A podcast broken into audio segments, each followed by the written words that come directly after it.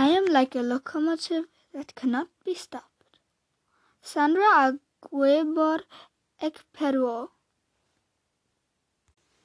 Sandra Aguebor Ekperuo was a mechanic in Niger- Nigeria that was born 1972. When Sandra was 13, she had an incredible dream. She woke up knowing that she was meant to fix cars. Her parents told her to forget it. Girls weren't supposed to be mechanics, they said.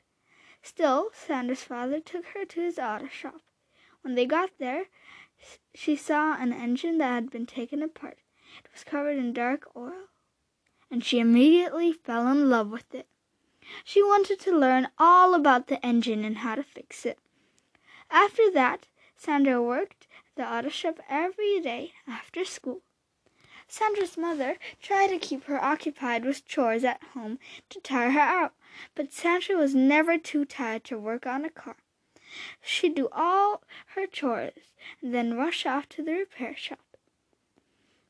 Sandra grew up and opened her own garage.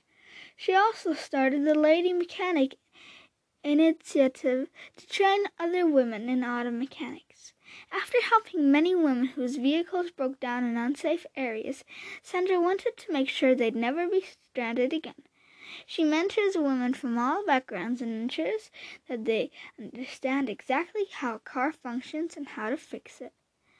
As the first female mechanic in Nigeria, Sandra has trained more than 700 women. These women are employed in garages across the country, showing the men working alongside them that yes, of course it's possible for a woman to be a mechanic.